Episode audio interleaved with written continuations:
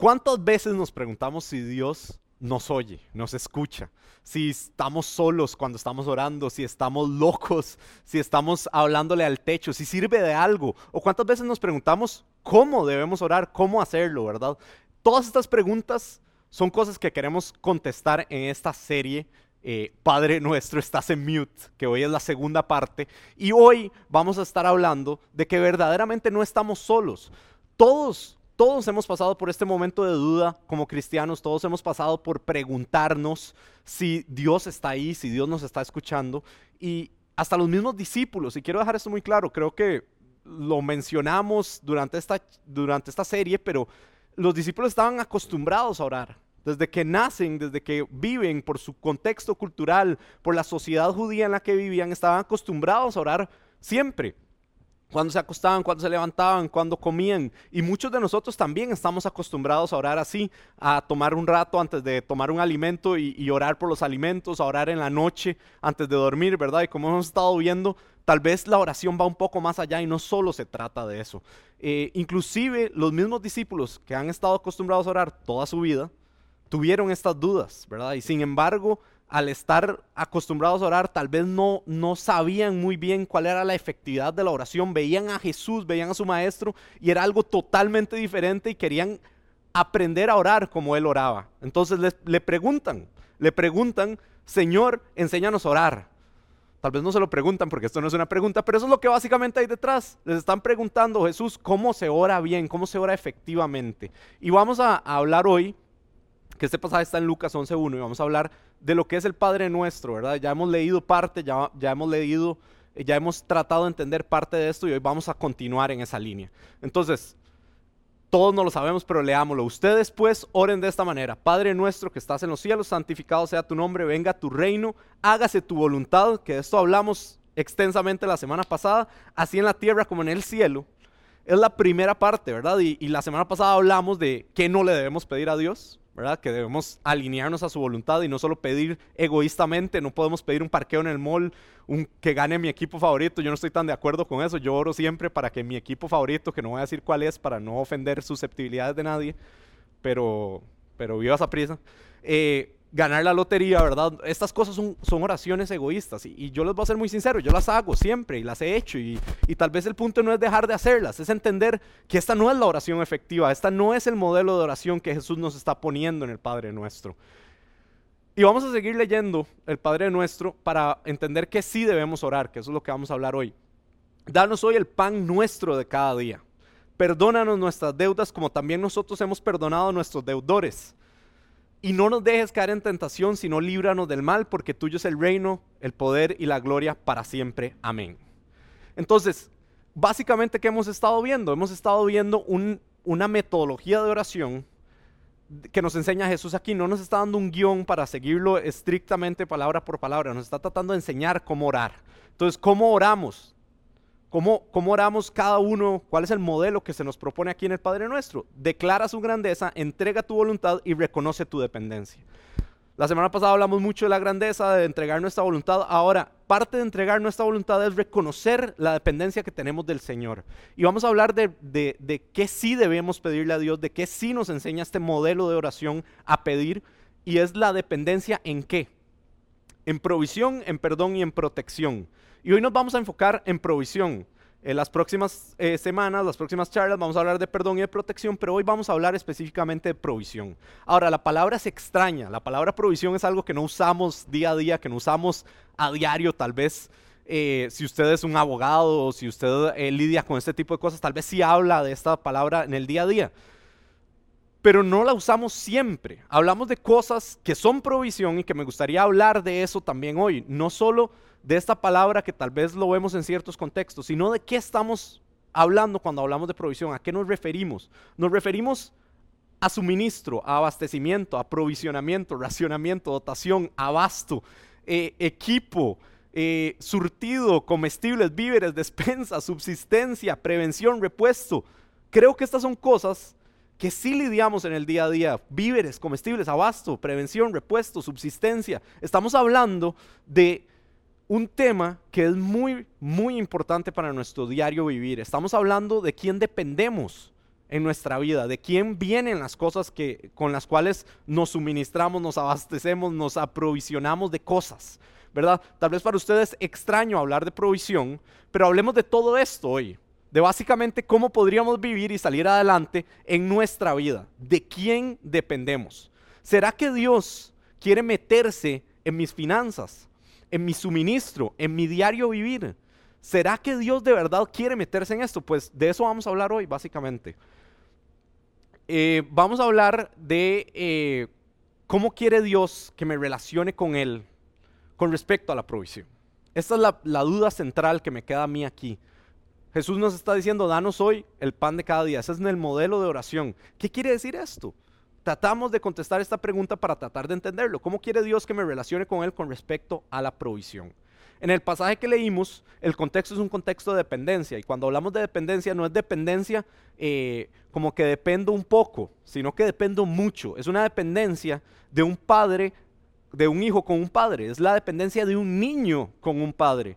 Los niños no cuestionan si el padre puede proveerles o no. Simplemente saben que el padre va a, a, estar ahí. El padre va a moverse a favor de él. Es, de esa dependencia estamos hablando, de una dependencia absoluta y total. Y eso es lo que nos están tratando de enseñar a orar, a depender de Dios 100%. Ahora, vivimos así, nos movemos así. Yo sé que yo por lo menos no. Y muchas veces no vivo así para nada. Eh, les quiero contar un ejemplo de mi vida personal para ver si logramos hablar de lo mismo. Porque aquí es muy importante que hablemos de cosas vivenciales y, relacionales y, relevantes para cada uno de nosotros. Yo muchas veces dependo de mi inteligencia, de mi sabiduría, de mis fuerzas, de lo que he vivido, de mis cosas, de mis aprendizajes, de mis conexiones. Y creo que muchos dependemos de esas cosas a diario. Eh, cuando yo era joven me, pasó, por ejemplo, que yo me creía que iba a conquistar el mundo. Eh, bueno, cuando era más joven, tal vez todavía sigo siendo joven, pero cuando era más joven, recién salido del colegio, cuando empecé a trabajar, porque trabajé desde que salí del colegio y, y empecé la universidad, me llegaron a ofrecer lo que a muchos jóvenes en este país les ofrecen, una tarjeta de crédito. Entonces llegó un banco y me conquistó y me dijo, tome, aquí tiene una línea de crédito para usted, gástelo en lo que quiera, ¿verdad? Y como yo dependía de mi inteligencia, de mi fuerza y siempre he sido bueno con los números, yo dije, esto no va a ser nada malo, me va a ir bien con las cosas, me va a ir bien con todo esto, ¿verdad? Y, y es vacilón porque una de mis grandes cosas vergonzosas de mi pasado es precisamente esto. Yo estudié economía, siento que soy bueno con los números, toda mi vida me fue bien en matemática. Sin embargo, a mis 19, 20 años tenía una deuda de tarjeta de crédito que no podía pagar, que ni siquiera entendía bien cómo había adquirido. Y esto me hizo a mí reflexionar, me hizo parar en seco y decir, ¿de quién estoy dependiendo? Y fui a donde el Señor y le pregunté, ¿de qué dependo? ¿Verdad? Y, esta pregunta no la tenemos que hacer, ¿de qué dependemos? O mejor aún, de quién dependemos, de quién verdaderamente dependemos. Y en, el pasaje Jesús es muy claro, ¿verdad? Necesitamos depender de Él. Yo a muy arduas penas, ¿verdad? Sufrí mucho, aprendí y le pedí al Señor que me enseñara de quién tenía que depender. Aprendí a dejar ir mi, dependencia en, en mi inteligencia, en mis fuerzas, en mis cosas y aprender a depender un poquito más de Dios. Digamos, yo simbólicamente corté esa tarjeta de crédito en ese momento y dije, ya no voy a depender de esto, voy a depender de que mi provisión, de que mi suministro de plata en ese momento viniera del Señor. Y, y creo que eso tiene que ver con lo que estamos hablando ahora. Si leemos nuevamente el pasaje, Jesús nos está hablando de eso, de nuestra posición de dependencia ante algo. Entonces, ¿Dónde está mi lugar de provisión? ¿Dónde está mi único lugar de provisión? Creo que de esto hablaba Jesús en el pasaje. Danos hoy el pan nuestro de cada día. Y quiero, quiero dejar muy claro esto. Nuestra oración aquí no debería ser esta, ¿verdad? Es, es lo que hay detrás. ¿Qué es lo que nos está tratando de decir verdaderamente? Y con esto quiero que nos vayamos hoy. Padre nuestro, ayúdanos a recordar que vos sos la fuente de provisión. Eso es lo que hay detrás de esto. Por eso estamos hablando tanto de dependencia. Por eso les conté este ejemplo mío. Lo que lo que quiero que, entendamos es que hoy se trata de dar, de recibir, de esa relación de dependencia entre el que da y el que recibe. Em, ahora, hay, muchas formas de ver esto, ¿verdad? Hay dos caras a toda moneda. Tal vez yo aprendí de la manera que les conté, pero usted puede estar aprendiendo de una manera diferente. A usted esta situación se le puede presentar de una manera diferente. Todos nos acercamos a un problema de dependencia, de, no saber de quién dependemos de una manera totalmente distinta. Eh, ¿Qué quiere Dios de nosotros en esto? Básicamente yo creo que quiere dos cosas, y la primera es la más importante, que reconozcamos nuestra dependencia en la provisión. Es decir, que sepamos que todo lo que tenemos dependemos de nuestro Padre que nos enseña a decir, Padre nuestro, ayúdanos a recordar que vos sos la fuente de provisión. No se trata de mis fuerzas, no se trata de mi dinero, no se trata de mis conexiones. Se trata de dónde viene mi provisión, del Padre, de Dios. Y aquí hay dos peligros que debemos evitar en esto. Los dos peligros son ser rico y ser pobre. Y antes de que usted apague el video y me tache de comunista o me tache de capitalista, ¿verdad? Quiero que leamos lo que dice el hombre más sabio que ha vivido eh, al respecto de este tema. Bueno, tal vez el segundo más sabio, el más sabio fue Jesús y después fue el rey Salomón, que nos dice, oh Dios, te ruego dos favores. Esto es muy importante, solo dos favores. Concédemelos antes de que muera. Aquí estamos hablando al final de su vida. Salomón hace esta reflexión y dice, primero ayúdame a no mentir jamás. Duro.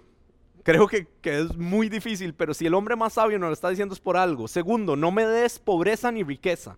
Dame solo lo suficiente para satisfacer mis necesidades. Qué, qué impresionante, ¿verdad? Y sigue diciendo, pues si me hago rico podría negarte y decir quién es el Señor. Si somos, si no entendemos de que cuando Dios nos da más, depende solamente de Él, vamos a caer en un tema de que pensamos que es nuestras fuerzas los que nos, la que nos ha llevado hasta ahí. Vamos a caer en un tema de que, de que nos enorgullecemos en nuestras riquezas. Entonces por eso dice esto, podría negarte y decir quién es el Señor, porque no se trata del Señor, se trata de mí.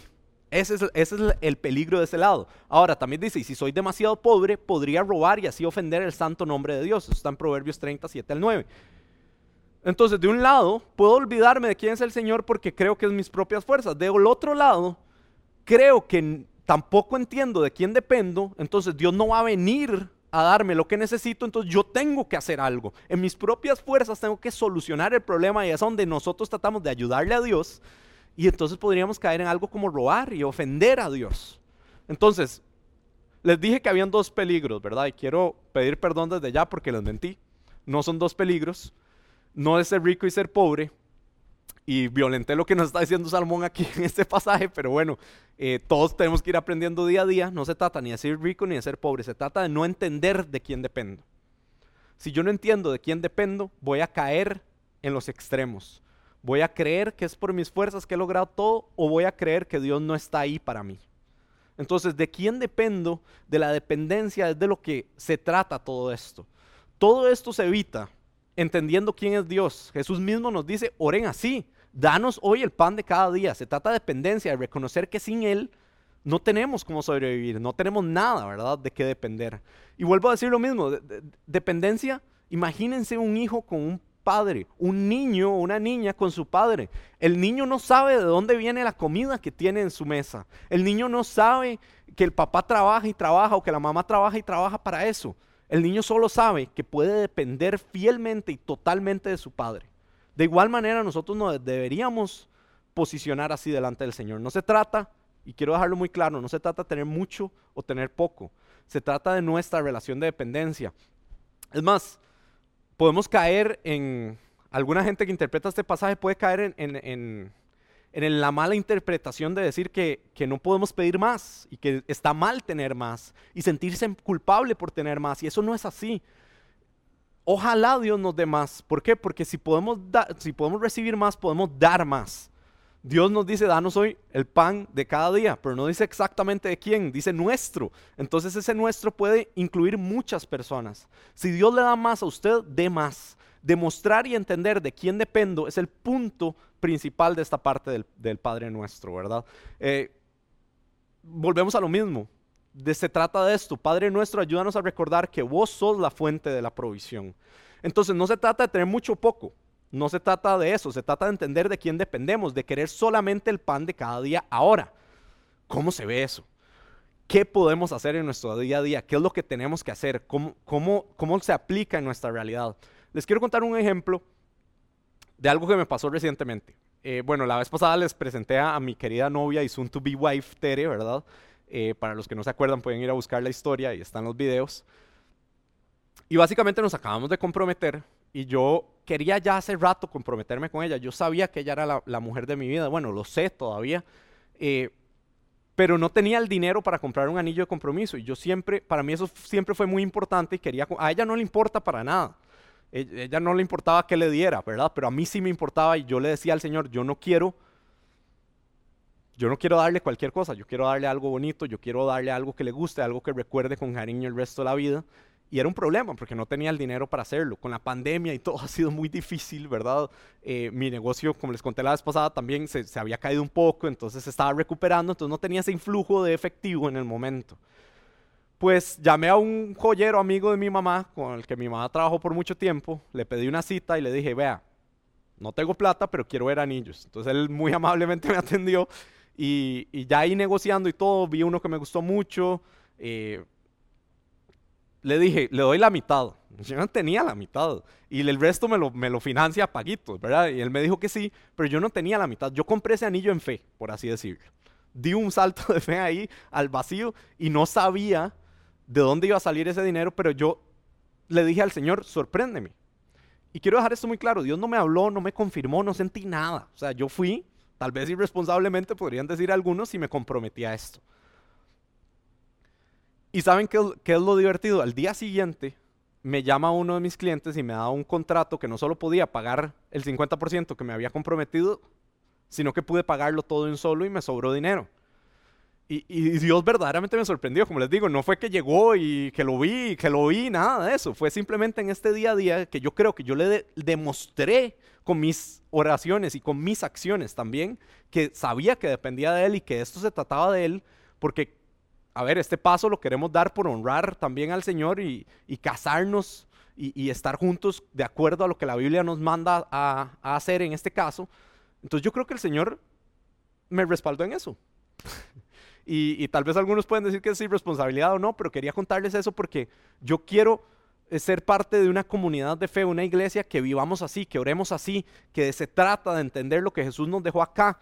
Eh, de no, de no seguir un script de oración, un guion de que se trata de seguir estas palabras exactas, sino que hay detrás, que Él es nuestra fuente de provisión siempre. Y entender esa verdad es lo que me va a llevar a, a un paso más allá. Padre nuestro, ayúdanos a recordar que vos sos la fuente de provisión. Y quiero terminar contándoles una última historia de una persona muy allegada a mí, eh, que no voy a decir el nombre porque no le pedí permiso para contarla, la verdad. Entonces, una persona muy allegada a mí que, que me contó esta historia y que a mí me motivó mucho y me, me retó mucho a, a, creerle a Dios.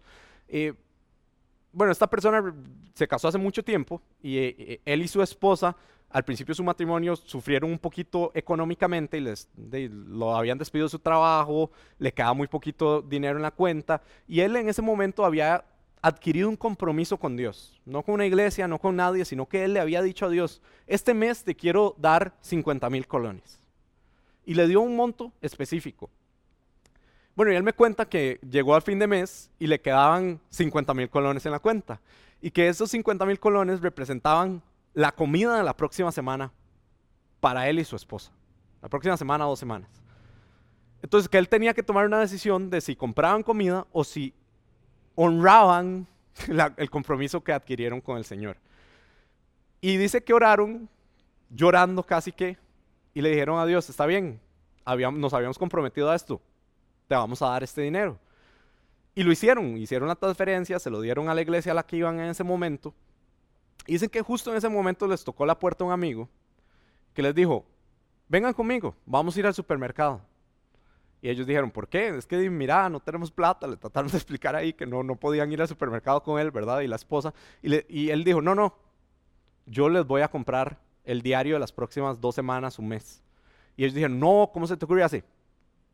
Vamos a ir, punto. Si quieren ir, bien, y si no, yo les traigo algo. Entonces ellos se montaron al carro, anuentes, ¿verdad? Fueron al supermercado y dice esta persona que que agarraba como arroz y frijoles nada más y los ponía ahí, ¿verdad? Y los dejaba ahí y, y, volvía a ver al, que estaba con ellos para ver si estaba bien, ¿verdad? Y le decía, no, no, no, a vos te gusta este cereal también y te gusta esto y te gusta lo otro y te gusta este tipo de jamón y te gusta lo otro. Y les compró lo que no se habían comprado en meses. Dice esta persona que llegaron a la casa, se sentaron, se hicieron un desayuno y comieron como reyes y solo lloraban comiendo porque dijeron, qué increíble, esto es solo porque le demostramos a Dios que dependemos de Él. Padre nuestro, ayúdanos a recordar que vos sos la fuente de provisión. Y no se trata de dinero, no se trata de dar dinero. Y quiero dejar esto muy claro, yo no estoy pidiendo a usted que usted dé su dinero. Si, si usted quiere hacerlo bien, si, si, si usted lo siente en su corazón bien, pero se trata de eso precisamente, del corazón. Se trata de, de alinearnos en dependencia a Dios, demostrar que dependemos de Él. Podemos sacrificar de nuestro tiempo, un espacio de nuestra vida, incomodarnos por alguien, incomodarnos a favor de alguien, hacer un favor que no queremos hacer. De eso se trata. Y así yo creo que nos vamos a asegurar de alinearnos a lo que Jesús pone en la oración aquí, eh, que es danos hoy el pan nuestro de cada día. Y quiero decirle esto, atrévete y di con todo tu corazón Padre nuestro, ayúdanos a recordar que vos sos la fuente de provisión. Y quiero retarlos hoy, quiero retarlos a que se hagan la siguiente pregunta. ¿Qué puede hacer hoy usted ahí donde está en su casa para demostrarle a Dios que depende 100% de Él? Ya sea con, con, tu dinero, con tu tiempo, con tu forma de ser, ¿cómo puedes demostrarle que esta es una verdad en tu vida y que entendés que Él es la fuente de, de tu provisión? Y, con eso quiero terminar. Eh, se trata de demostrarle a Dios que sabemos que Él es nuestra, nuestra fuente de provisión. No se trata de nada más que eso, no se trata de tener mucho, tener poco, se trata de quién dependemos.